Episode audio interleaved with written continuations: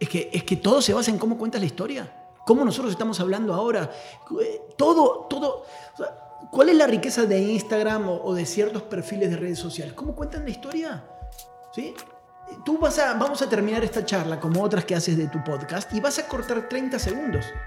¿Y por qué 30 segundos o 2 minutos se te hacen más atractivos que las dos horas que va a durar la charla? Porque en esos dos minutos encontraste cómo describir algo, ¿no? Bueno, eso es contar la historia en dos minutos.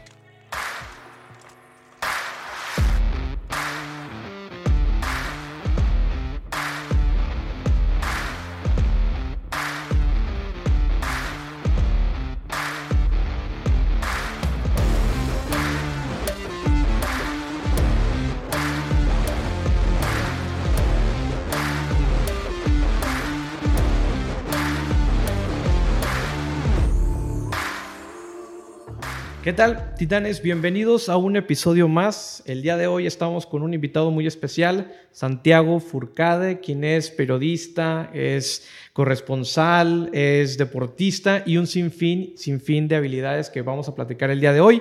Y pues bueno, ¿quién más? Santiago, bienvenido aquí a Titanes Podcast. ¿Cómo estás? Bien, muchas gracias por la invitación. Listo para charlar, ¿eh? eh ¿Cuántos capítulos llevan ya del podcast? Ya, ya llevamos bastantitos y este estamos en, esta como tercera ronda, tercer año de, entrevistas y pues, muy bien. La verdad es que hemos entrevistado a diferentes personas, líderes de opinión, dueños de negocio, emprendedores y digo, lo que nos gusta realmente aquí es contar historias. Claro. Y creo que tú tienes una historia muy poderosa. Eh, ¿Eres argentino de nacimiento? Sí. Llegas a México, cuéntame esa historia. Hace ya rato, ¿eh? casi 20 años más o menos que llegué a la, ciudad de Monterrey. Eh, oportunidades que hubo, ¿no? Por una cuestión de estudio, venir a, estudiar y me gustó, me, fui quedando, pasaron diferentes cosas en mi vida y, y, finalmente elegí Monterrey para, para ser la ciudad donde me quería quedar, ¿no? Es muy diferente a otras ciudades de Latinoamérica, opciones interesantes, cambió mucho también en los últimos años. Eh, me gusta, me gusta mucho Monterrey.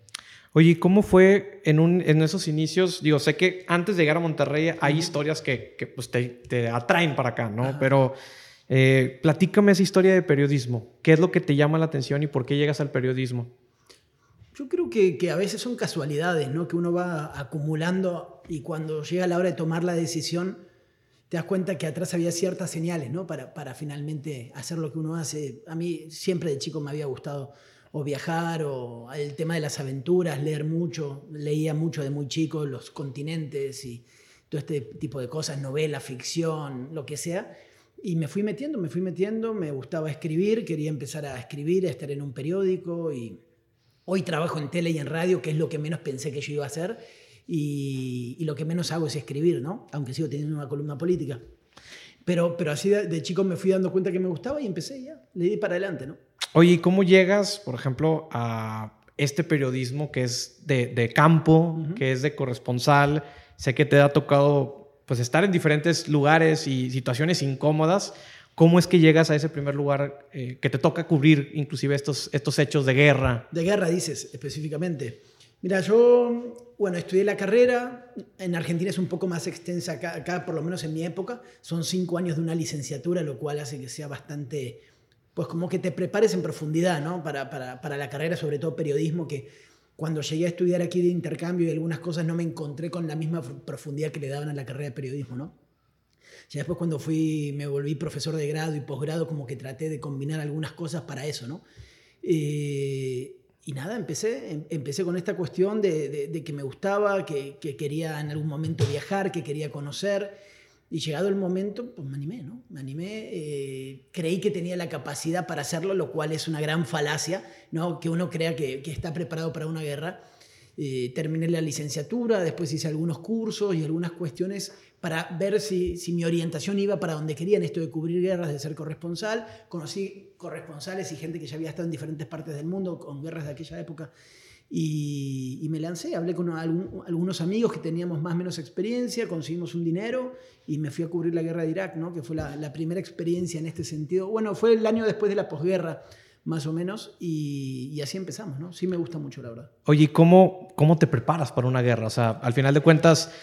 Eh, inclusive los soldados dicen que pues no hay manera de prepararse porque pues estás ahí en el, en el campo de entrenamiento y pues pareciera que, eh, que es un juego, ¿no? Entonces, cómo realmente te preparas y sobre todo como el periodismo, que al final de cuentas hemos escuchado historias y lo, hemos visto películas que pues, a veces sí, como que son cuidados, pero a veces, digo, pues también te toca estar ahí y suceden desafortunios. No, no, no, no, no, sí es, diferente a las películas. Primero, más allá de, después describimos lo que significa del entorno de cada conflicto, de si estás protegido o no, la primera gran pregunta es si tú estás preparado. ¿no? Eh, para mí, y esto lo, he charlado en muchas charlas con, con jóvenes sobre todo, es esto de estudiar, de ir a la universidad, de trabajar si puedes trabajar antes, de tú mecanizar de alguna manera todo lo que tú creas que es necesario para tu profesión, prepararte a máximo, eh, leer, tener cultura general, porque tú nunca sabes cuándo vas a utilizar ciertos conocimientos, ¿no? Entonces, yo te diría que lo primero para, para ser corresponsal de guerra, o sea, para trabajar en situaciones límites donde vas a ser probado al extremo, es eh, prepararte a todos los niveles.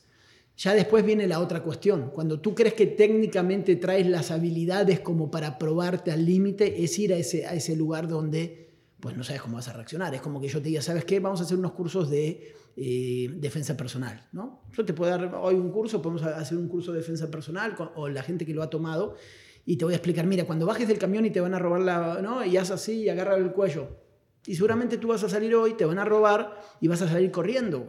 ¿no? O sea, tú no sabes cómo reacciona tu cuerpo en situaciones límites ni tu mente hasta que estás en esa situación límite. Entonces tú puedes estudiar y prepararte mucho, pero una vez que estés ahí, vas a saber si estás preparado o no. Esa, esa es la gran pregunta que todos se tienen que hacer. Pues, obviamente acá estamos hablando de situaciones en Medio Oriente, África, cosas que para algunos puede ser lejano, pero tú puedes decir, ¿sabes qué? Vamos ahora a Camargo, vamos a la frontera chica, vamos a Tamaulipas, vamos a, a cubrir temas de migrantes cuidado porque te puedes topar con el cártel del Golfo, con un retén de los Zetas, o con este grupo, o el noreste, o quien, eh, nueva generación, el cártel que tú quieras, con delincuentes, con asesinos. Tú no sabes cómo vas a reaccionar en ese retén. Cuando te digan algo, cuando te apunten con una pistola, cuando te insulten, cuando te quiten la ropa. Y si te pones a llorar, y si sales corriendo. Entonces, esas cosas son las que terminan de madurar en tu cabeza y demostrarte si tú estás preparado para este tipo de cosas. Claro, como estamos hablando de violencia o de situaciones muy muy impredecible si está ese margen de que puede pasar cualquier cosa. no porque estés más preparado, más estudiado, nunca vas a estar preparado. Tienes que ir y topar de frente y que tu cabeza vaya trabajando esas experiencias, las vas acumulando y la próxima ya sabes cómo reaccionar o sabes cómo, cómo estás tú mentalmente y así te la vas llevando, ¿no? ¿Y hay una preparación psicológica para los periodistas? Sobre todo en este caso que cubren ese tipo de situaciones. No. Previamente, ¿hay algo? No, que, no, no hay nada. No hay nada. Eh, generalmente tampoco te enseñan es que hasta que tú vas te das cuenta cómo es esto, ¿no? Sí hay muy buenos cursos eh, de primeros auxilios, de manejo de estrés, pero nada... A ver, he hecho muchos cursos donde te podían enterrar vivo, donde ciertas cosas, pero yo sabía que era un curso y no me iban a matar. Claro. ¿Estamos? Claro, o donde te torturaban, me acuerdo una vez nos torturaban jugando, entre comillas, la palabra tortura, estábamos amordazados, tapados, y, y, me acuerdo que nos empezaron a tirar con vela caliente en la espalda o cosas así, que tú cuando no ves nada, y te están gritando en otro idioma y te cachetean, pues te puedes, o sea, te puedes preocupar en serio. Entonces, si no aguantas eso, mucho menos otras cosas. Entonces, es, como un juego mental donde tu cabeza va, te repito, ¿no? vas como acumulando estas experiencias. Eh, es, es, muy complicado, muy complicado, pero sí vale la pena porque tú te vas a probar en situaciones límites. Digamos que si tú puedes ejercer la profesión en situaciones límites, y, piensa en México como un país de situaciones límites. Claro, de zonas. para no irnos tan lejos. Eh, yo creo que, vas a saber realmente quién eres tú, vas a entender mucho más las cosas, vas a trabajar tu mentalidad, también la relación interpersonal, o sea, te va a cambiar a todos los niveles. No, no es nada más ah, correr de un balazo o tener una situación con un terrorista nada más para contar la historia, es cómo te cambia como persona después en la interacción, ¿no? En toda tu vida. Oye, y bueno, en este, cuando viajan a, estas eh, situaciones y que van a cubrir un evento de este tipo, pues hay diferentes periodistas, ¿no? Que te topas con diferentes personas del gremio. Y me imagino que hay personas que, que, se rompen y que se regresan y hay personas que pues, se siguen acompañando, ¿no? Que, ¿Algo que recuerdas sobre esos momentos? De, de, algunas anécdotas? Sí, no, he visto periodistas que se, se quiebran, ¿no? Con cosas que pasan, a veces eh, sí hay situaciones muy, muy complicadas que es cuando fallece alguien que conocemos, ¿no? Eso sí es, es, es, muy, muy difícil de sobrellevar en el tiempo corto, ¿no? Después tú lo, como que lo vas sacando adelante aunque te vas encerrando en ti mismo. Pero sí he visto, he visto periodistas llorar, he visto periodistas correr como locos, he visto periodistas en, en, pánico totalmente, a ver cómo van a reaccionar, y eso es lo peligroso. O sea, cuando tú ya dejas de tener el control de ti mismo, el que te ve enfrente te va a tener miedo y no saber qué es lo que va a pasar, o vas a tomar una decisión incorrecta, no sé, en un fuego cruzado, me acuerdo en una ciudad en, en, en Medio Oriente, estábamos en un fuego cruzado y la decisión de, de cruzar la calle con balas, pues no era la mejor manera. Y me acuerdo de estar con un compañero que decía, no, vamos, vamos, ¿para qué? Nos van a matar, hermano, ¿no? Y tal vez podría haber pasado una cosa y no sabes, ¿no? Pero hay que tratar de ser lo más frío posible en, este tipo de cosas. Pero todos perdemos el control en algún momento y el miedo está, el miedo lo hueles, en ti lo hueles también, ¿no? El miedo se, se combina con adrenalina, para mí son como catalizadores. El miedo te ayuda a estar concentrado. Hay dos maneras, o te paraliza o te focaliza, ¿no? ¿En qué sentido? es como una visión de túnel. Yo me siento como visión de túnel, ¿no? ¡Pum! Vas sobre tu objetivo. Y ahí vas, y vas, y vas.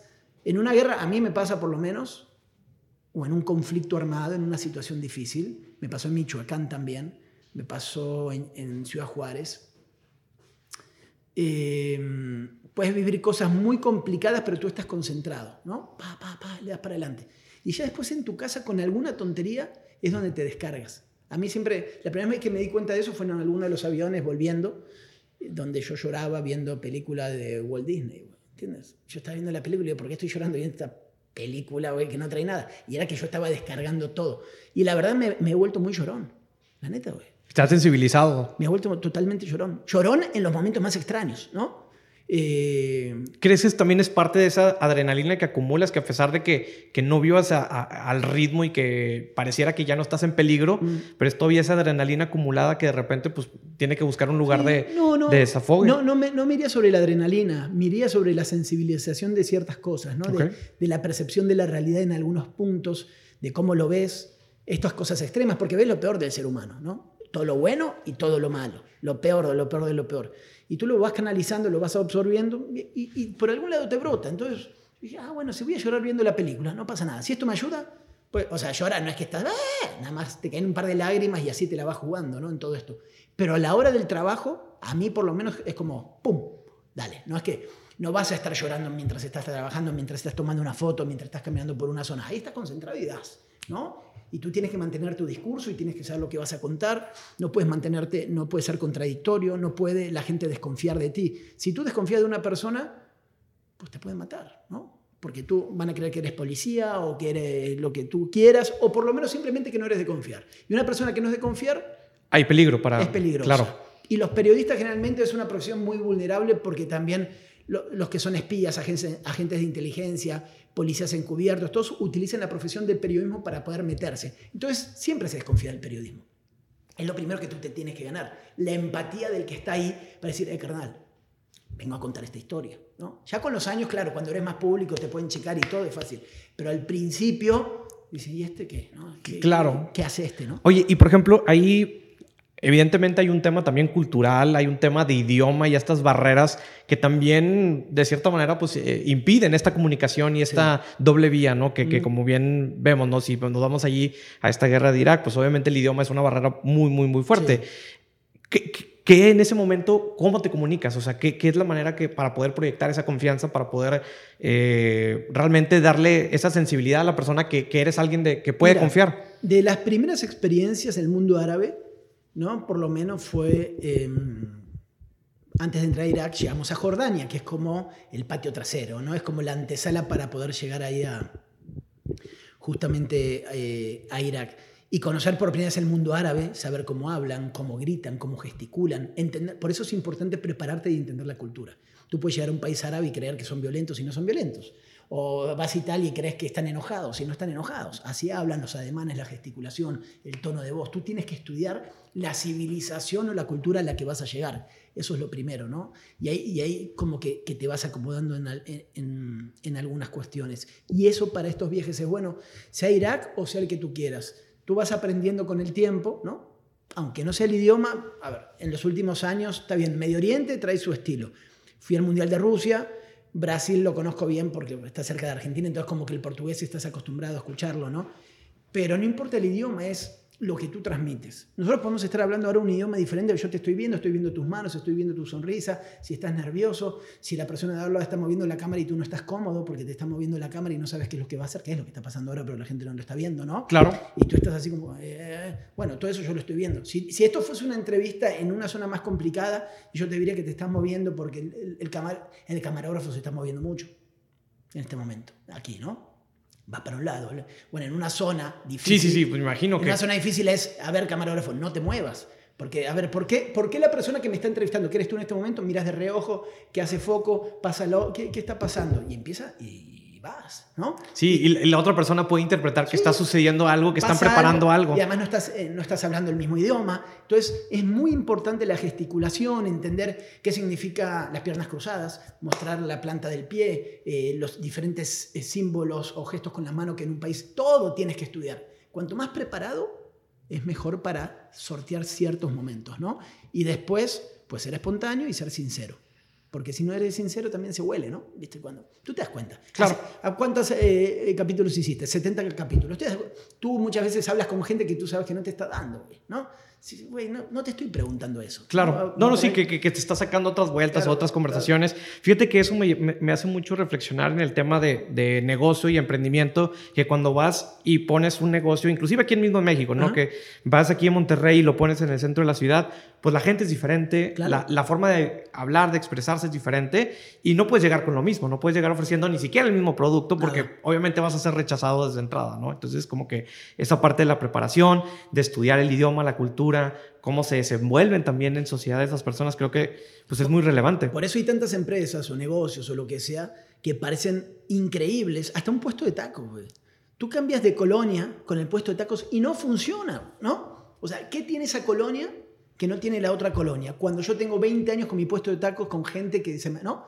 Y, y, te va, es lo que tú dices en este punto. Entonces tú tienes que adecuarte y entender el mercado. Bueno, lo mismo con el periodismo, o por lo menos con esta parte medio antropológica, ¿no? que tiene que ver de entender al otro. Si haces ese clic, logras lo que quieres, que es la información, y sales vivo. No, no claro, que, que es lo, lo, lo, que todos queremos. Santiago, te ha tocado, obviamente, estas, estas notas periodísticas, has hecho también estos documentales. Uh -huh. eh, ¿Qué significa para ti contar estas historias? O sea, ¿cómo, cómo construyes y qué, qué le dirías a las personas que, que están contando historias? Porque creo que hoy en día, eh, no sé si también quisiera rebotar eso contigo, pero yo siento que el periodismo está muriendo, uh -huh. de cierta manera, porque ya empieza a haber otros jugadores que no necesariamente son periodistas y que uh -huh. también empiezan a contar esas historias, ¿no? Eh, y volvemos, podemos llegar al caso de los influencers, los youtubers, uh -huh. eh, Luisito Comunica, que se avienta sus historias periodísticas, entre comillas. Uh -huh. eh, ¿Qué sucede? ¿Cómo, cómo, cómo dirías tú que, que, está sucediendo este fenómeno? Sí, yo no me tanto como el periodismo está muerto porque se me hace muy absoluto. Te diría más como que el storytelling, ¿no? O esto de contar historias. Sí, sí se ha perdido mucho, ¿no? En la creatividad. No sé si es un tema de generación, si es un tema de, de, de cómo hemos ido madurando ciertas cuestiones, pero nos falta creatividad a veces, nos falta la manera de contar las historias. Ya todos tenemos la misma tecnología, ¿no? Eh, ¿Se democratizó de cierta manera todas las sí, herramientas? Sí, sí, porque todos tenemos un celular 4K, HD, lo que tú quieras. Entonces, y una cámara de fotos con cierta tecnología, va a tener la misma tecnología que este teléfono. Entonces, ¿por qué alguien con un teléfono es muy simple, porque alguien con un teléfono cobra lo mismo que un canal de televisión para ir a hacer un, un, reportaje, ¿no? No sé, vamos a decir, un supermercado. Voy a hacer un noticiero desde el supermercado, cobra 200 pesos. Y va un influencer y cobra los mismos 200 pesos. Pero para el noticiero fueron 80 personas y te hicieron una producción y fue el influencer solo con su teléfono. Entonces, ¿qué tiene este influencer que no tiene la televisión? ¿Qué logró hacer? Es la misma, ¿no? Es, claro. Entonces, uh -huh. acá hay un tema de empatía, de creatividad, de contar el, o sea, hemos perdido mucho cómo contar, cómo contar historias. Es más, te diría que en este momento los canales es lo que más buscan es gente que sepa contar historias. ¿Crees que se, se echaron a la cama, o sea, estos medios de, de noticias y periodistas como muy tradicionales y le, de la vieja escuela, crees que se echaron de cierta manera a la no. cama y como que siguieron con lo tradicional? No, no, yo no creo que fue algo así como echarse a la cama, sino que ellos fueron matando el periodismo por un tema mercantil. Es decir, cómo abaratamos costos, cómo hago que una persona haga tres cosas en vez de una, cómo vamos des desapareciendo el periodismo de investigación o, o, los grandes reportajes que me llevan un ratito más de producir, de armar, de diseñar, ¿Por qué en televisión todo tiene que durar un minuto y no tal vez tres, cuatro minutos para contar una buena historia? Y hablo del perfil mexicano sobre todas las historias, ¿no? Entonces, me parece que eh, eh, o sea, hemos destrozado tal vez el corazón más puro que hay del periodismo, que es el de contar las historias por un tema económico. No se dejó ni un bosquejo para decir, ¿sabes qué? Vamos a abordar esta por... ¿Por qué? Porque hay lugares para contar historias y esta es mi pelea eterna eh, y es lo que he tratado de mantener. Y he trabajado ya en, dos canales aquí importantes de, México. Digo, ¿sabes qué? Dame la oportunidad. No te voy a contar la historia en un minuto, ni de pedo, güey. No la voy a hacer. Es más, no lo voy a hacer. Renuncio en este momento. No voy a contar la historia en un minuto y medio. Necesito cinco minutos para mi historia. No, estás cabrón, cinco minutos. ¿Qué? Los noticieros no son de cinco minutos. Dame cinco minutos. Dame cinco minutos. O sea, no subestimes a la gente y a un buen contenido. Haciendo buenos contenidos, bien editados, bien perfilados, con un buen guion, con una narrativa, pues la gente los consume. Entonces, después de un tiempo me dijeron, ah, mira, pues sí. O sea, ¿por qué? ¿Por qué? O sea, esto yo creo que... ¿Crees que no se trata de la nota en sí, sino de cómo la cuentas? Totalmente. Es, que, es que todo se basa en cómo cuentas la historia. Cómo nosotros estamos hablando ahora.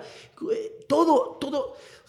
¿Cuál es la riqueza de Instagram o, de ciertos perfiles de redes sociales? ¿Cómo cuentan la historia? ¿Sí? Tú vas a, vamos a terminar esta charla como otras que haces de tu podcast y vas a cortar 30 segundos. ¿Y por qué 30 segundos o dos minutos se te hacen más atractivos que las dos horas que va a durar la charla? Porque en esos dos minutos encontraste cómo describir una, algo, ¿no? Bueno, eso es contar la historia en dos minutos. Es lo que se hace, ¿no? Entonces, hemos perdido mucho eso para mí sí hay una culpabilidad total de quienes manejan eh, de las cabezas ¿no? En, todos los canales de noticias del mundo, porque esto es, algo general. Claro, sí, no, no es algo que sea a nivel local, digo. No, no, no, no esto, esto, esto es mundial. El tema de, de, las cadenas noticiosas también, las guerras pasa igual, es decir, ¿cómo me quieres pagar 20 dólares por una fotografía? Estoy en medio de los balazos, cabrón, ¿no? Y, me vas a pagar 200 dólares por una foto y después esa foto va a estar en 500 periódicos. No me vas a pagar 200 por cada periódico. Vas a hacer, siempre le digo a las agencias como los Walmarts de la información, donde tú entras a un supermercado, traes toda la cantidad de productos, no sé, y, venden zapatos y los venden a 10 dólares. Y el zapatero de mi colonia de toda la vida, pues te hace unos zapatados artesanales de 80 dólares. Tú no vas con el zapatero artesanal, vas con el de 10 dólares. Entonces, todo, y así es la información, y así es la fotografía, y así es esto. Y los medios se alimentan de estos Walmart de la información, bajan los precios y empieza la, e, esta cosa que, termina pegando en, cómo contamos las historias. Porque cuando tú digas, ok, quiero ir a contar historias, ¿con qué presupuesto? ¿Cómo hago? ¿Cuánto voy a cobrar? Y entonces terminas simplemente agarrando todo en masa y así te la llevas, ¿no? No, claro, tienes una historia, o bueno, varias historias de reportajes que me ha tocado ver, sobre todo ahorita me estoy acordando de dos en específico. Uno es el que haces en el río. Ah, sí. En el río que... que, con el kayak. Con el kayak. Eh, y la segunda historia que, que, por ahí me recuerdo es la que hiciste junto con Maurice Dieck, que se fueron a, a la presa. Ah, sí. Entonces, eh, cuéntame de esas historias. ¿Qué, ¿Qué, es lo que querías reflejar? Eh? Mira, son historias, está padre eso, porque, bueno, el de la presa justamente es, es para mí es el es el ejemplo mío personal de los últimos tiempos más, más descriptivo del storytelling, no de contar la historia. Era, eh, yo estaba en Televisa haciendo reportajes, y sabía que, ahí estaba Río, pero no sabía cómo contar la historia sin que la gente cambie de canal. Entonces a mí que me gustan los deportes, así de, de todo esto, dije, ¿sabes qué? Voy a bajar el kayak y me voy a meter y voy a hacer que a través del atractivo visual tú terminas consumiendo un contenido periodístico. Yo quería contar de las especies, de la contaminación, de lo que hay ahí adentro, pero primero te tengo que enganchar. Por eso es importante saber cómo contar la historia. Primero te voy a enganchar, vas, te voy a llamar la atención. Y cuando no sepas por dónde, tú ya estás consumiendo un reportaje que de otra manera... Si yo te digo, hola, bienvenido. Las especies en Nuevo León, pues no lo vas a ver. no, claro. si ves un loco con un kayak metió en el agua y dices, a la madre, ¿qué, onda con ¿Qué está pasando? ¿Dónde está? Y de ahí agarré un formato que es, una, es algo que considero muy, ya que tengo años desarrollando, que es como contar estos temas que si no la gente no lo va a hacer. Okay. Y a Maurice Dieck, un chavo a quien admiro muchísimo, muy, muy inteligente, ¿eh? Eh, que le ha ido muy bien y sigue creciendo mucho. Em, que le mandamos un saludo, por cierto. Compartimos un espacio en su momento en Televisa. Y yo le dije, Maurice, ¿por qué no contamos, hacemos en un lenguaje simple cosas complicadas? tú eres un especialista en economía. Yo me dedico a contar historias. Bueno, vamos a contarle a la gente algo que tenga que ver donde podamos combinar los mundos. Y nos fuimos a una de las presas de Nuevo León, queríamos hablar sobre el tema de contaminación. Dijimos, ¿sabes qué? Vamos a decir, a ver, imaginémonos, estaba todo lleno de botellas ahí en la, en la presa, en la Cerro Prieto, ¿no? Todo en la base, y le digo, ¿sabes qué, Morís? Y él me dice, ¿sabes qué? Voy a anotar, anota con un gis en la pared, ¿no? Y haz cuentas. A ver, tantos envases PET, pa, pa, pa, pa, pa. Entonces él puso sus conocimientos, ¿no? Matemáticos, economía, lo que sea, para describir cómo uno podía ayudar al medio ambiente. Yo me encargué de la narrativa. Empezamos con la camioneta, le metemos las cámaras, hacemos esto, y él le metió el conocimiento. Y, de esa manera la gente iba a estar absorbiendo un conocimiento de reciclaje para Nuevo León o para lo que tú quieras, y viendo la historia completa que si de otra manera, si Mori se pone, bueno, te voy a hablar de... No, no lo vas a ver, güey. Y es lo que él hace, que yo creo que él hace muy bien también en sus espacios de redes sociales, que fíjate, alguien así con ese conocimiento bueno, es aburrido. O sea, ¿en qué se preocupa él? En cómo contar la historia. Claro. Si tú logras, logras encontrar esa dinámica para contar la historia, estás del otro lado. E, eso es, ¿no?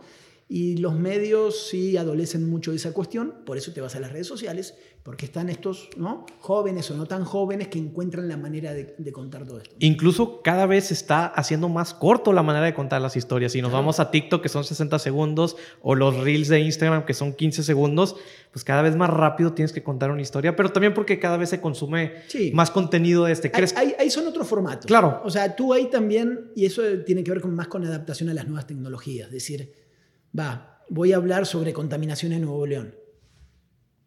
Este formato es para radio, este formato es para tele, este formato es para TikTok, este pa, pa, pa, pones tus ocho formatos. Bueno, cada formato tiene su manera de contar la historia. Y yo tengo que idear para acomodar. Porque si tú crees que Además las redes son muy cabronas. Tú crees que porque hiciste uno viral y el otro es viral, no es viral. Eso es lo primero. Piensas que ya hackeaste el sistema. las redes se encargan de minar tu autoestima de una manera muy cabrona. Uno pega en una y dice, ah, güey, ya encontré. De que ya, ya la hice. Y el próximo que haces, ahí va todos los grupos de WhatsApp, papá, ¿lo ves? Lo vieron 20 personas. y, y, ahí dice, entonces, ¿dónde está? ¿El problema soy yo? No, no eres tú, sino que las redes traen una dinámica muy complicada. Tú tienes que seguir haciendo el contenido que creas que está bien.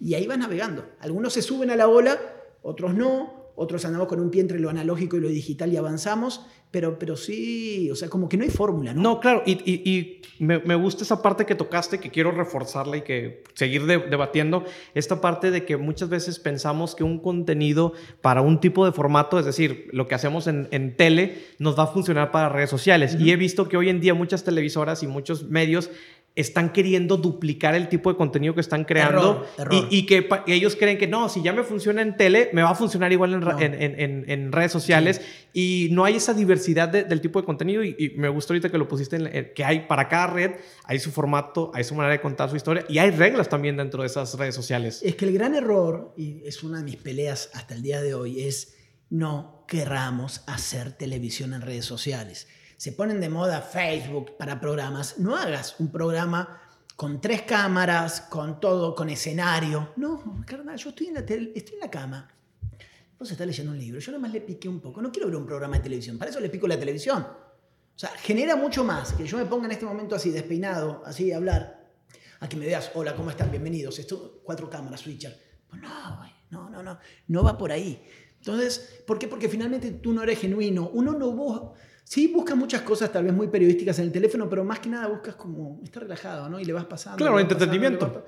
y es como tú y cómo cuenta la historia y así te la llevas, ¿no? Entonces, es, es complicado, pero tienes que aprender, repito, a encontrar esta fórmula para cada red social. Hacer tele en redes, gran error. Por eso los número uno no son justamente los que hacen eso. Claro, porque también en radio sucede lo mismo. Ahora con el tema de la tendencia del podcasting, pues los que hacen radio quieren empezar a, empaquetar el mismo contenido y lo quieren subir tal cual. Igual. Y, pues eh, para mí se me hace un gran error porque pues lo que funciona en un medio no va a funcionar precisamente en otro. Sí, tal vez el pod, por ejemplo, es más desestructurado, tiene otras cosas, ¿sí?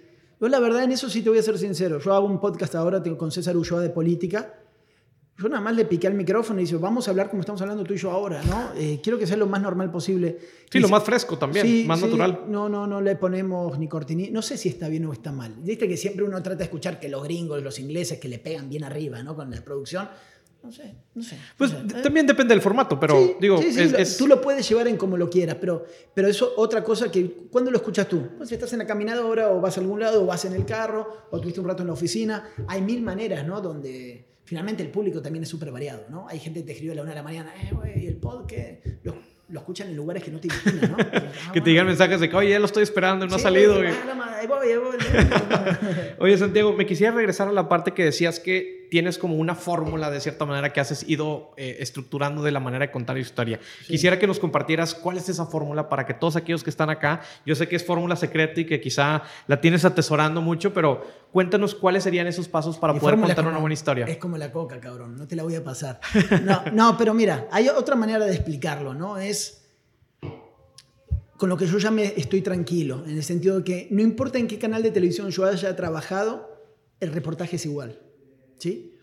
O sea, puedo estar en Milenio, Multimedios, en Televisa, en Azteca, en canales internacionales.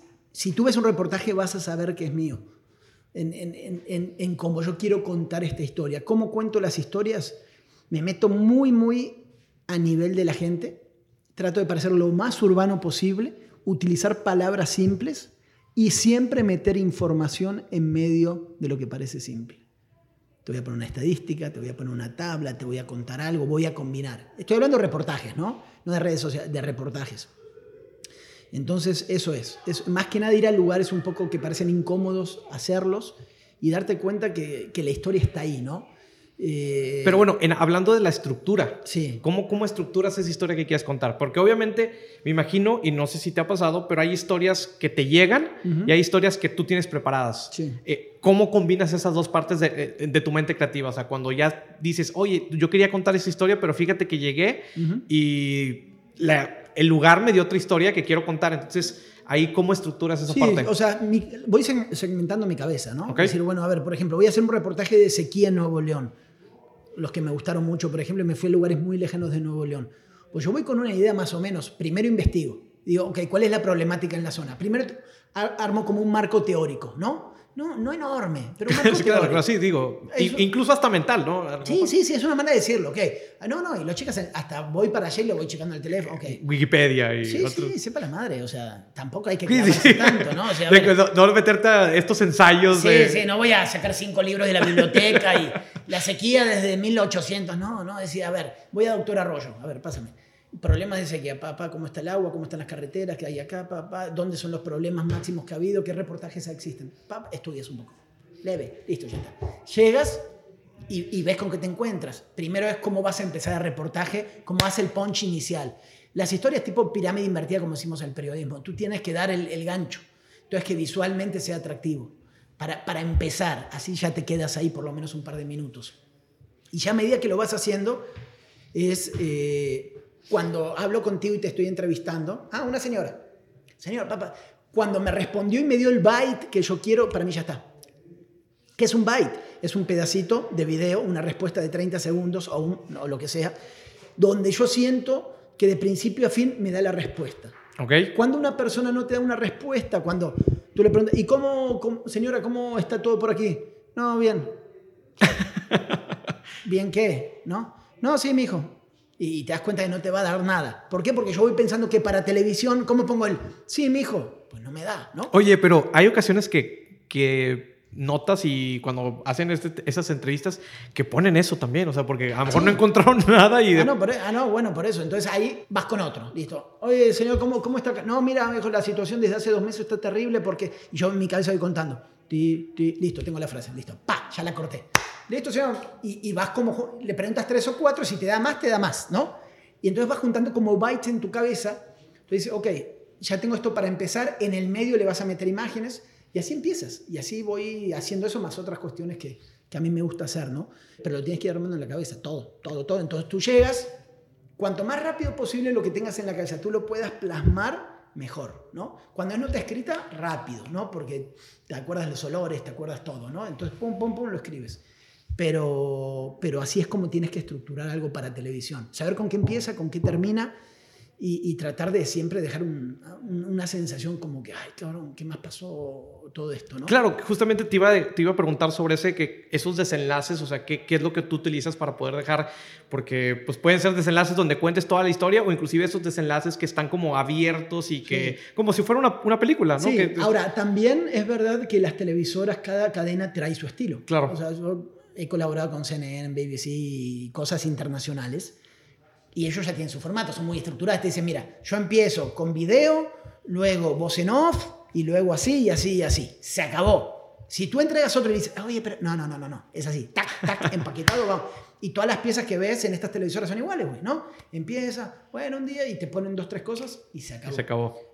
En las televisoras donde tú eres staff, full staff y estás adentro, traes una flexibilidad porque te conocen un poco más, ¿no? Entonces, eso es como todo, ¿no? Es como decimos, ok, esto va para YouTube, esto va para CNN, o sea, acomodas el formato para no trabajar doble, para que no te lo rechacen. Esto sobre todo cuando eres independiente y estás vendiendo lo que haces en otro país, ¿no?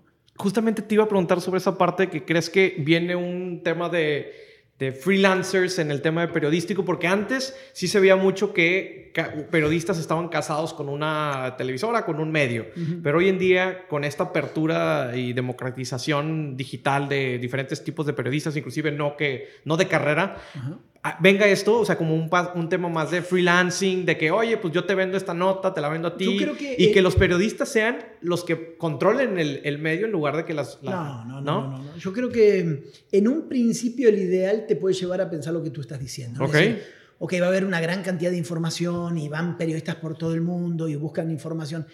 Lo cierto es que tú lo vas a hacer una vez, pero si no te lo compran, no lo vas a hacer más.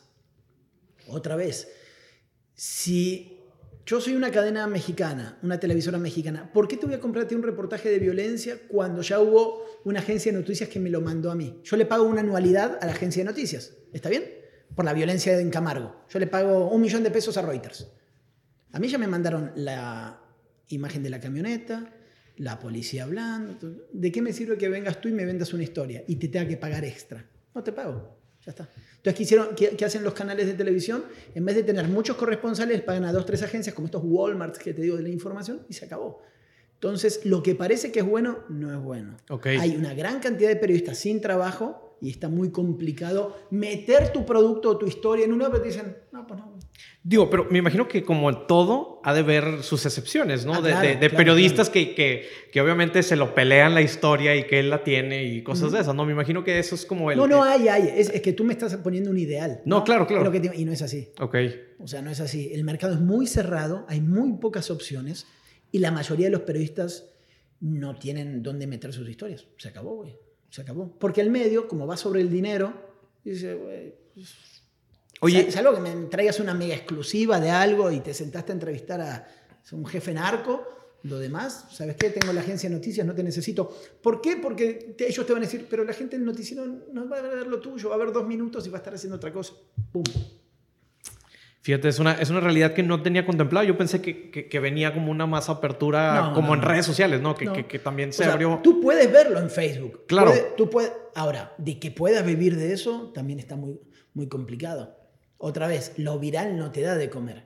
Y las marcas no se asocian muchas veces al contenido. Si tú vas a hacer algo de violencia, pues las marcas no quieren estar asociadas a la guerra de Afganistán, ni Coca presenta el, el cártel del Golfo, pues no, güey, ¿no? Entonces, es muy... Hablemos de los desaparecidos, tampoco.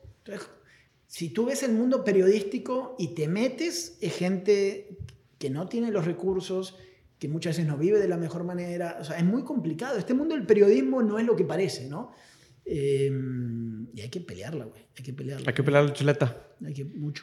Oye, Santiago, eh, hablando, por ejemplo, de esta parte de ahora sí poniendo como proyectos periodísticos, ¿no? Que es decir, oye, pues algo que sí puedas conseguir marcas y que ahora sí sea un proyecto sustentable. Me imagino que has tenido de estos casos eh, que quizás son como microemprendimientos de proyectos y demás. ¿Cómo fue este, este hecho de llevar, conseguir patrocinios y poder, pues no sé, no sé si el, el caso de Rusia llevaste patrocinios o algo así, ¿cómo, cómo fue ese proceso? No, sí, tengo patrocinios, o sea, llevé desde que empecé, los, yo empecé a los 25 años de los 25 a los 35, pues los medios a mí me pagaban por ir, ¿no? O sea, yo llegaba, ¿cómo tú trabajas como independiente? Vamos a decir. Hay una cobertura, Colombia, quiero ir a Colombia a hacer una historia sobre los cultivos de coca, ¿no? ¿Cómo se hacen? Entonces, ¿qué haces tú como independiente? Dice, bueno, ¿cuánto me cuesta ir a Colombia? 800 dólares el boleto de avión. Antes haces tu, research, haces todo tu estudio, sabes que vas a ir a tal lugar, haces los contactos, ok, 800 dólares del avión, el ómnibus adentro de Colombia para ir a tal ciudad, ta, ta, pa, pa, pa, pa, me sale el viaje 2.000 dólares para ir dos semanas. Ok, 2.000 dólares. Tengo que vender 2.000 dólares por lo menos para salirme tablas. Estamos hablando de alguien soltero, ¿no? Si no, ya después más vale que saques más, si no tu familia te va a matar. Eh, y así vas. Entonces hablas con un medio de comunicación y le dices, ¿sabes qué? Me voy a ir a Colombia voy a preparar esto. ¿Te interesa o no te interesa? Sí, me interesa. ¿Cuánto me pagarías? 800 dólares. Ok. Después vas con el, periódico más prestigioso de, Sudamérica, que tú crees que me vas a decir cuánto va a pagar, un chingo, ¿no? Ok, te voy a pagar 200 dólares. Tú dices, nada más 200 dólares, sí. Portada, todo el mundo te va a ver, van a creer que eres súper famoso y millonario y solamente te van a pagar 200 dólares. Para que te des una idea, ¿no? Ok, 200, y vas juntando. 400, 600, 1000, 1500 Armas tu, tu pool. Tu bonche y puedes llegar al dinero que tú quieras, ¿no? 5 mil, 10 mil dólares o solamente 2 mil. O decir, este viaje voy a pérdida, pero es un proyecto que está muy chingón, entonces mejor lo voy a hacer porque esto me va a ayudar después a otras cuestiones, ¿no? Como empezó mi inicio. O sea, en Irak obviamente fui a pérdida y ya después de ahí crecí. Claro, pero eh, esa parte también es algo que, que hoy en día muchos de los jóvenes, sobre todo hablando de, los jóvenes, como que no, no ven, ¿no? Pareciera que, que ellos, de que no siempre quieren ganar al principio y los emprendedores también pasa lo mismo. Estamos, en una, estamos en una sociedad donde la zona de confort nos abraza, nos amordaza y nos vuelven medio pendejos, ¿no? Claro. O dice, hermano, dale, o sea, dale para adelante. Primero hay que perder un poco y, vas, ¿no? Claro, sí, porque eh, eh, eh, como que somos, y Morris también lo comenta mucho, muy cortoplacistas de que queremos los beneficios y los resultados inmediatos. Y, sabemos que, pues, estas personas de éxito, en tu caso, pues, hay años de trabajo donde, pues, obviamente, en ocasiones te tocó perder y no ganar nada. Y... Es que en esto de, de ir sobre fuera de la zona de confort y cuál es tu margen para la frustración o tu capacidad de recuperación para la frustración y la derrota. Esto es lo que te va a hacer exitoso. Pero bueno, la mayoría de las veces vas a topar y vas a perder y vas a vender menos de edad o te van a vender o te van a robar el equipo o va a pasar tal cosa y tú tienes que seguir y tienes que ver la manera y, tienes que buscar y de esa manera de adaptarte y de salir adelante tarde o temprano vas a hacer el clic. Y pasa lo mismo con los contenidos o con las profesiones. Tú no, Muchas veces no te das cuenta, pero hay un momento que tu carrera hace un clic en algo, que dices, ay cabrón, lo encontré. De que aquí. Y puede ser que ese clic, puede ser que ese clic inclusive no sea financiero. No. No sé si te ha pasado. No, no, no, no, no. Estoy hablando a todos los niveles. Claro. A todos los niveles, ¿no? Tu manejo, tu satisfacción, eh, tu vida personal, eh, lo que tú quieras. Hay un momento que dices, clac, ah, o sea, me siento diferente. Hay algo, ¿no? Como y es esto que te decía que de chico, cuando tú estás estudiando en la universidad y estás leyendo y vienes de tu educación primaria, secundaria, tú no sabes en qué momento todo eso que traes, que te lo dicen los profesores realmente y tú no le crees. en un momento vas a usar todo lo que te estoy explicando. Tú sabes, pinche maestro, güey. Y ando dormido. Inclusive con tus papás también. De que con todos. Algún día mi hijo va a saber que todo lo que estoy diciendo y, cuando cargas a tu primer hijo, ah, la madre, güey. de que sí era cierto. Y tú traes ya tu genética de todo lo que tus papás te metieron. Lo mismo con el estudio, lo mismo con todo. Y así vas. Entonces vas acumulando experiencias para que en un momento, ¡clac! Haz así, ¿no? Pero tienes que resistir mucho, mucho la frustración, el que, lo que sea, ¿no? No, inclusive cuando ese momento, yo creo que ese punto de inflexión que, comentas que haces clic, pues tienes que estar preparado también. Claro. Porque te puede hacer, puedes hacer clic y no lo identificas si no estás preparado eh, de, esas oportunidades que se están abriendo. Claro, y es ahí donde dices, ok, put, es ahora. métete, güey. Sí, y, qué hago? Entonces es donde empiezas a ver qué, qué estrategias implementar, qué, por dónde irte y pues para poderlo crecer, porque si no, puede pasar ese momento y sigues como en la, vida de automático. tú la oportunidad la tienes que aprovechar, si no va a haber un, otro más pendejo que la va a aprovechar por ti, güey. ¿entiendes? Yo prefiero equivocarme y yo siempre digo que sí. ¿Sabes? Sí, sé, sí, sí, sí, sé todo. No sé nada, hermano, pero voy para adelante. no, porque como bien dices, y dale, va a llegar otro ¿eh? güey que a lo mejor tampoco sabía, pero que era más aventado. No, hermano. Yo y lo hizo. Prefiero con la vida todo derecho, ya con la cabeza así llena de golpes. No, no pasa nada, hermano. Sí, mira, tengo cicatrices por todos lados, ¿sí? Mi belleza es interior, hermano. Estoy todo roto. ¿Por qué? Porque la vida es para adelante. ¿O qué te quieres quedar así? Ah, no, no funcionan. estamos en una generación que, que le da miedo eh, esta cuestión de equivocarte. Y tú te tienes que equivocar. Hay cosas hasta muy mundanas, muy simples, como la vida, el matrimonio, ¿no? Yo tengo ya como 11 años casado. Y fui joven y la pasé muy bien, fiestas, mujeres, como todos, ¿no? Novias. Y en un momento me casé y, dije, y me dicen, ay, güey, ¿por qué te casaste? Pues me casé. ¿Qué? Y como que pareciera que hoy en día ya es. No, no, no. Es que, ah, ¿y te casaste ahí? Pues mira, güey, si no funciona, me divorcio, ¿no? Pero hay que probar. Es la misma visión. Es, ah, no. ¿Y cuándo crees que vas a encontrar a la mujer perfecta? Nunca, hermano, no existe la mujer perfecta. Es la que tenemos en la O sea, tu ideal. Sí, sí, sí, como lo que hablaba. Tu Edipo, güey, no existe, ¿no? Entonces, tú dale y, vas creciendo sobre la marcha. No existe la profesión perfecta. Lo que tú me dices, el periodismo no es así como tú me dices. Abrir un negocio no es como nos dicen. Entonces es todo madrazo sobre madrazo. Lo mismo es. Entonces si aplicas a tu negocio, a tu mujer, a tus hijos, a todo, yo creo que es como, es, es la misma línea, ¿no? Para, para de, conducta en cómo te tienes que manejar en la vida. No, claro, y, me, me, hace recordar ahorita, por ejemplo, que tengo un, bebé ahí en casa que, está corriendo y todo, pues él se pega y se, pega, se cae, se levanta, llora pues porque le dolió por frustración, pero pues continúa, continúa y creo que llega un punto en, la vida humana que, vamos creciendo que se nos olvida eso, que se nos olvida que crecimos a base de madrazos. Claro. Entonces ahí es donde pues queremos ahora sí toda la comodidad, queremos todo el confort, queremos resultados rápidos, queremos aprovechar y, disfrutar en lugar de sudar y, y trabajar. Sí, y esa es otra cuestión que lleva a un tema bien complicado que es en el momento que te empiezas como a acostumbrar a cosas que te sacan de esa realidad, ¿no? Es decir, como todo, empezamos y te vas alejando un poco de, la calle o de cierta sensibilidad y tú vas perdiendo eso que te transformó en lo que eres. Entonces, todos, siempre hay un momento que te tienes que volver a ver al espejo y decir, a ver, ¿no? No te marees, cuidado, estás perdiendo el foco, eh, cómo vuelvo a hacer los contenidos que creo que había que hacer. Pero siempre un pasito atrás o por lo menos tener las raíces bien firmes, ¿no? Que eso, claro, hay mucho que viene de educación, de la vida y de otras cosas, ¿no? De experiencias también. De experiencias. Pero, pero sí, la humildad es clave, sí, la empatía, hablar con otros, siempre sonreír, saludar, qué necesitas, tú no sabes cuánto. Otra cosa que te enseña en la vida que subimos y bajamos. Claro, así ya hace rato comentabas que, que estas experiencias que tuviste, por ejemplo, de guerra y de situaciones conflictivas y de estos mundos que viviste, que pues son realidades diferentes, que, que, pues llegas a tu casa y imagino que pues ahí tienes toda la comodidad, que a lo mejor allá tomabas agua una vez a la semana o a lo mejor por, por las condiciones en las que, que, vivías. Entonces, ¿crees que te ha ayudado a, a, ser una mejor persona todo, todo esto que viviste? Creo que sí, yo creo que sí. Todos tenemos nuestros momentos y nuestras situaciones y nuestros defectos pero sí me ha ayudado, sí me ha ayudado a entender a, las otras personas y creo que por eso después me seguí dedicando a este tipo de periodismo. No importa en qué, puede ser en deporte, en lo que tú quieras.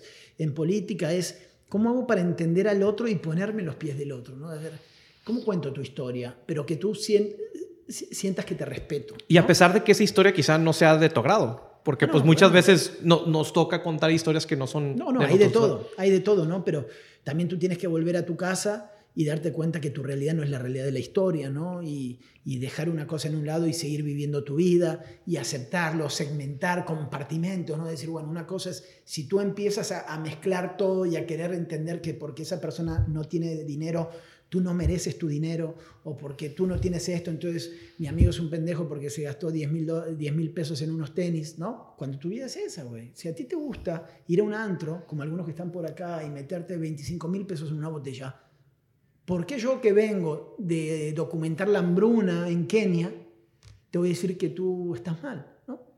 Tal vez estás mal, pero bueno, si tu vida es esa. Entonces, cuando logramos aceptar al otro como es, tú te estabilizas y te vuelves como más una mejor persona en estas cosas, ¿no? Claro, no, e-, es, el, es lo mismo, el mismo efecto creo que lo que le sucede a los psicólogos, de que a veces empiezan a cargar algunas cosas que, que, las personas se descargan con ellos y que también ellos tienen que acudir con otro psicólogo como para poder relajar un poquito. Lo que pasa con los periodistas en zonas de conflicto o con cuestiones muy complejas es que es lo, yo he notado el mismo comportamiento de los médicos. Ahora estamos con toda la cuestión del COVID. Claro. O sea, médicos en, en con pacientes terminales eh, que viven cosas muy, muy extremas, ven tan, tan, tanta miseria humana, el, el, dolor y todo lo que representa niños que fallecen de leucemia y todo esto, que tu escala de valores se trastoca totalmente.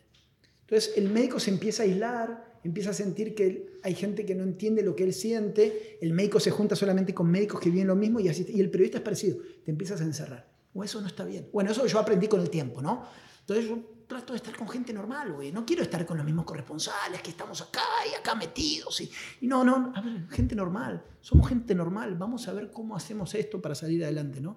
Y eso te da el tiempo también. no, claro, porque también, porque también me imagino que todos estos efectos pues, pudieran causar, como, como sucede con los soldados, como sucede con las personas que viven ese tipo de situaciones, pues que llegan a un suicidio, que, que pues ya no aguantan toda esta carga, que también no encontraron la manera ¿no? de cómo, cómo desahogar todo este canalizarlo. canalizar esa energía. Si tienes que ir con un especialista, hay que ir con un especialista, un psicólogo, quien tú consideres o alguien para hablar, ¿no? Si tienes otra manera de canalizar eso, pues adelante. Cada uno como que encontramos nuestras maneras, ¿no? Para para este tipo de estrés postraumático o cuestiones depresivas o ciertas cosas, decir, bueno, a ver cómo lo saco adelante, ¿no? Pero, pero tú tienes que convivir con eso y tienes que tener esa capacidad de, dale, dale, dale, dale, dale, dale, dale, y capaz te encuentras que uno tras otro, como ese que no para, ¿no? ¿Y por qué no paras de trabajar? No sé, güey, porque voy para adelante y esto, o, o porque no quieres volver a tu casa. ¿Y qué pasa en tu casa? Y ahí, ¿no? Tienes que aceptar las realidades. Eh, es muy complicado, como que no hay una receta, ¿no? Claro, creo que es hacer actividades, este, pensar en ti mismo y a medida que lo vayas haciendo, pues es un ejercicio, ¿no? Como yo sé que te gusta mucho el ejercicio de, de la bici y todos estos deportes, eh, pues digo, es parte de eso, ¿no? ¿no? No vas a poder correr ni aventarte un maratón de 40 kilómetros si no previamente empezaste a caminar. Sí, pero tienes que oxigenarte. O sea, el deporte, por ejemplo, es otra cuestión. O sea, tú necesitas tus momentos, ¿no? No todo es trabajo, y eso es otro gran tema, es decir, ¿En qué momento frenas un poco? ¿Cuándo es suficiente? Eso también me lo enseñaron las, situaciones límites, es decir, tanta mierda que hay en la vida, tantas cosas. Estamos todo el tiempo acumulando, acumulando, mejor casa, mejor colonia, dale para adelante, mejor carro. Y cabrón, y después te mueres, ¿no? Y, el niño que tienes contigo, y la vida atrás, o tus tíos, o tus abuelos, tus amigos. De... Entonces, como, valorar algunas cosas, ¿no? No, no, no, no, es como que no paramos, no paramos, no paramos. A mí me gusta mucho hacer ejercicio por eso, salir, respirar, ir por la carretera, por los, no, no exacto por la carretera, porque no se respira nada, por, por otros lados, ¿no? ahí en Monterrey, em, los cerros, como, como, como valorar la naturaleza. Por eso me gusta esta ciudad, por eso me voy a quedar aquí toda la vida. Santiago, eh, terminas como tu etapa de como de periodista, que obviamente continúas en el tema de, de, algunas coberturas, ya me imagino que más especializado, pero llegas al deporte. Y con esto me gustaría como, como ir también cerrando. ¿Qué, ¿Qué, es lo que te llama al deporte? ¿Ya habías hecho algo antes de, periodista, periodismo deportivo? yo, yo de chico trabajé mucho en periodismo deportivo. Mis primeras experiencias fueron produciendo radio, en diferentes deportes, cosas de televisión. Siempre me gustó mucho el deporte. En Argentina somos muy, muy fanáticos ¿no? de, de, muchas cosas, muchos deportes. Y acá no, acá no me había metido en el deporte en esta parte, me dedicaba a otro tipo de periodismo, todo lo que hemos hablado, ¿no? estas coberturas internacionales, y reportaje, pa, pa, pa, pa surge una oportunidad por algunas cuestiones, yo decido, ¿sabes qué? Me voy a tomar un break, voy a hablar un poquito de fútbol y hacer cosas, y ahí, ¡pum!, explota también algo, ¿no? Como que encuentro un nicho de mercado en el buen sentido, donde se podían hacer cosas y donde faltaba lo mismo que yo sentí que faltaba con el periodismo aquí en Monterrey, que era contar historias simples otra vez del lado de la gente, ¿no? Así como la contaminación y estas cosas que yo conté en las, en las noticias, dije, pasa algo con las aficiones que no son escuchadas, ¿no? Entonces me fui metiendo, metiendo, metiendo, metiendo y ahí hubo otro clic que dije, aquí es. ¿Por qué? Porque, porque hay mucha gente que a pesar del bling bling y todo lo que representan tigres y rayados, crecieron las instituciones en poder adquisitivo, pero la gente se quedó acá abajo, ¿no? Y entonces ahí es donde yo me metí ahí a contar esas historias, a, volverme parte de, y es el periodismo que yo intenté. Ha variado en muchas cuestiones, ahora pues hago transmisiones, hago todo tipo de cuestiones, pero trato de no perder esa parte, ¿no? No importa qué medio yo represente, no me traiciono a mí, que es a los que me han contratado le dije, mira, güey, si tú me vas a hacer cambiar de opinión, yo voy a renunciar. Si tú crees que yo represente al poder, no lo voy a hacer. Yo no soy amigo de los clubes, no soy amigo de los directivos, yo estoy con la gente. ¿no? Claro, con sus situaciones y sus momentos y sus discusiones y sus vaivenes pero este es mi enfoque. ¿no? Después cada uno que haga el negocio que quiera y adelante y que otros periodistas hagan lo que quieran. Pero mi trabajo es representar a lo que yo creo que pueden ser las aficiones en, esta parte, ¿no? sobre todo en Nuevo León, que somos los que respiramos fútbol como nadie. Claro, y ¿por qué te, te, vas con la gente? ¿Qué, ¿Qué, es lo que te lleva a irte con estas historias que, que son más... Es que es lo mismo de las guerras. Es lo mismo de las guerras, es lo mismo que, que en la guerra estar con, con las familias, con dormir con ellos, con estar ahí, con eh, acá en Nuevo León estar en la sequía y dormirte en la casa del ejido, o acá en las colonias difíciles subir hasta la noche y quedarte con ellos. Escuchar a la gente, o sea, ese es el secreto de todo. Ahora estamos en época electoral. Y los políticos se siguen volviendo locos en cómo llegar a la gente, porque ellos se han distanciado justamente de lo básico que es caminar. Contratan a lideresos y compran votos en las colonias porque ellos no quieren hacer la chamba y ya le quieren llevar todo prefabricado para que le acarreen la gente. Camina, entiende, siéntate, toma el agua.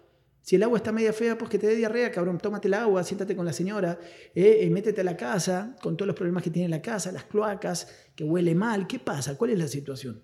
Bueno, lo mismo con el fútbol, ¿no? Eh, me parece que ahí está. Es, así como decimos en la vida de esto de ir para adelante y topar y mejorar, y sea con la familia, lo mismo es el periodismo. Es el, el mismo hilo conductor, es la parte social. De ahí tú, pum, desprendes para otras cosas, ¿no?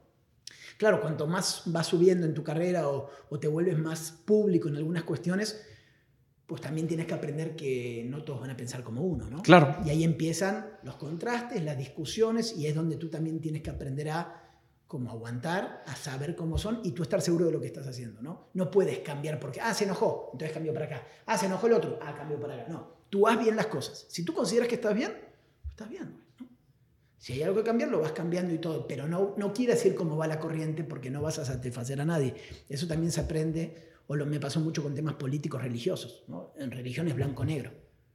Y, te pasa de todo, ¿no? Y en política igual, o eres de un partido o eres de otro. Pero está, eh, no hay nada mejor en la vida para mí que hablar de política, de fútbol y de religión. Chingue su madre. Para adelante, güey. los temas que... Los temas que dicen que no hay que, hablar. No, hay que hablar en, no yo disfruto, las reuniones. Siento, eh, vamos a hablar, dale, dale, dale.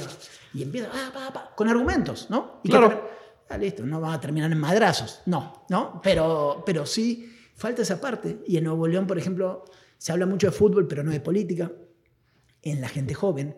Y también yo me transformé como en una combinación de las dos, porque sigo siendo columnista político, por suerte me va muy bien, muy leída la columna política que tengo en el Grupo Milenio. Pero utilizo tal vez mi, mi base futbolera de mucha gente que ve, puedo tener un no sé, 200.000 personas, y en el medio yo le pongo un tema político. Digo, a ver muchachos, siempre hablamos de fútbol, va. Pero discutamos hoy de política. Y tal vez de los 200.000 se quedan 10.000. Pero generas una discusión que no estaba. Entonces, de esa es mi manera de enriquecer el debate, ¿no? Y así es como voy. Y, claro, unos pueden leerlo 10, otros 5, otros 4, pero te puedo asegurar que otros periodistas que escriben de política los lee una persona. Y a mí me leen mil personas. ¿Por qué? Porque combino y trato de combinar. Uno, uno no es mejor que otro, simplemente es cómo contamos la historia y aprovechamos los mercados y generamos debate. Eso es. no, claro, y es lo que hicieron los medios, ¿no? cómo, cómo, los medios aprovecharon de, de esa de ese poder, por decirlo, para contar diferentes historias, ¿no? Entonces, creo que ahora que estos medios como individuales, independientes, que somos quizá algunos que tenemos nuestro podcast, que tenemos nuestro canal de YouTube, que tenemos, ¿cómo podemos aprovechar también esos medios para comunicar esas historias que están allá afuera? Yo soy columnista político en Milenio y salgo en el portal de Milenio, que es el número uno de México en estos momentos. Me pueden, vamos con números, 50 personas me ven ahí. Pero yo tengo mis redes sociales, que es lo que te digo, mi, página de Facebook, con tantos, mi Instagram. Yo al meter mi contenido, lo saco de la página especializada de Milenio con alcance nacional, pero lo meto en mi propio nicho de mercado, pues lo estoy exponenciando. Por eso es bueno tener como todos, ¿no? Y ahí pues yo escribo de otra manera, o sea, le pongo eso, pero pongo otro tipo de preguntas, eh, ¿qué onda raza? No, o sea, le pones ya en el lenguaje de, de ese formato que estás usando en redes sociales. Claro. Y hay ganchas, en el buen sentido. Y, y opina uno, le responde. Y eso no te lo da el medio tradicional. Entonces, por eso es bueno combinar los formatos, no quedarte en algo y, y evolucionar en la manera de contar las historias, ¿no? Definitivamente. Santiago, eh, para terminar, ¿cómo ves el futuro del periodismo? Sé que hablamos ahí algunos matices de, esta evolución, pero ¿qué recomendación también tienes para todos los que vienen, que, quieren contar historias, que yo creo que hoy en día eh, pues conectamos con estas historias y hay muchos que están contando historias con sus redes sociales, con sus canales de YouTube. Entonces, ¿qué mensaje les darías a todos aquellos que están allá contando ese tipo de historias? Que estudien, que se preparen y que sean creativos la creatividad es, como la, llama de todo esto, ¿no? Ya la, tecnología la tenemos todos, entonces lo que te diferencia de la persona que tienes al lado es tu cabeza y tu manera para poder contar las cosas. Si tú encuentras eso, vas a marcar la diferencia, ser auténtico, auténtico y animarte a equivocarte. Y dale, hermano, y dale, y dale, y dale, y dale, y a ver qué es lo que pasa, y adaptarte a las nuevas tecnologías, porque todos en algún momento vamos a ser viejos. Esta tecnología además ha hecho madres. El que tiene 20 cree que, ah, no, siempre, no, no En 10 años tiene 30 y viene el morro de 20, ¿no? Y, y, ya viene con otra nueva red social. Entonces tú tienes que constantemente evolucionar y acomodarte. Bien, vas a elegir más unas que otras. Eso queda claro, ¿no? A mí, por ejemplo, TikTok no me gusta para nada, ni siquiera tengo la aplicación. Ya está, ahí ya marco mis 40 años, por decirlo algo, ¿no? Pero bueno, me voy por otro lado y sigues tratando de contar tus historias. Eso es.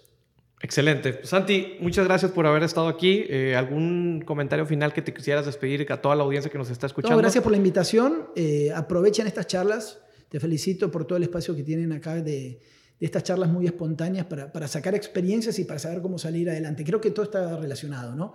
Es la vida en general, los negocios, el tipo de profesión, pero sobre todo es cómo salir adelante a pesar de los problemas en una época de la vida que está muy cabrona, ¿no? Porque estamos llenos de problemas y creemos que no se puede, pero sí se puede. Nada más que hay que encontrar los caminitos y tener paciencia. Definitivamente. Santiago, tus redes sociales para aquellos que te quieran seguir y que te quieran buscar y pues, también ver este contenido que publicas. Santiago Fourcade. Santiago Fourcade en Instagram, Santiago Fourcade en Twitter y Santiago Fourcade en, en Facebook, en mi fanpage. Hay suelto contenidos diferentes por cada cosa. Excelente. Pues bueno, Santiago, muchísimas gracias. Gracias a todos los titanes que nos siguieron hasta este punto. Suscríbanse al canal, déjenos sus comentarios y nos vemos en el siguiente episodio.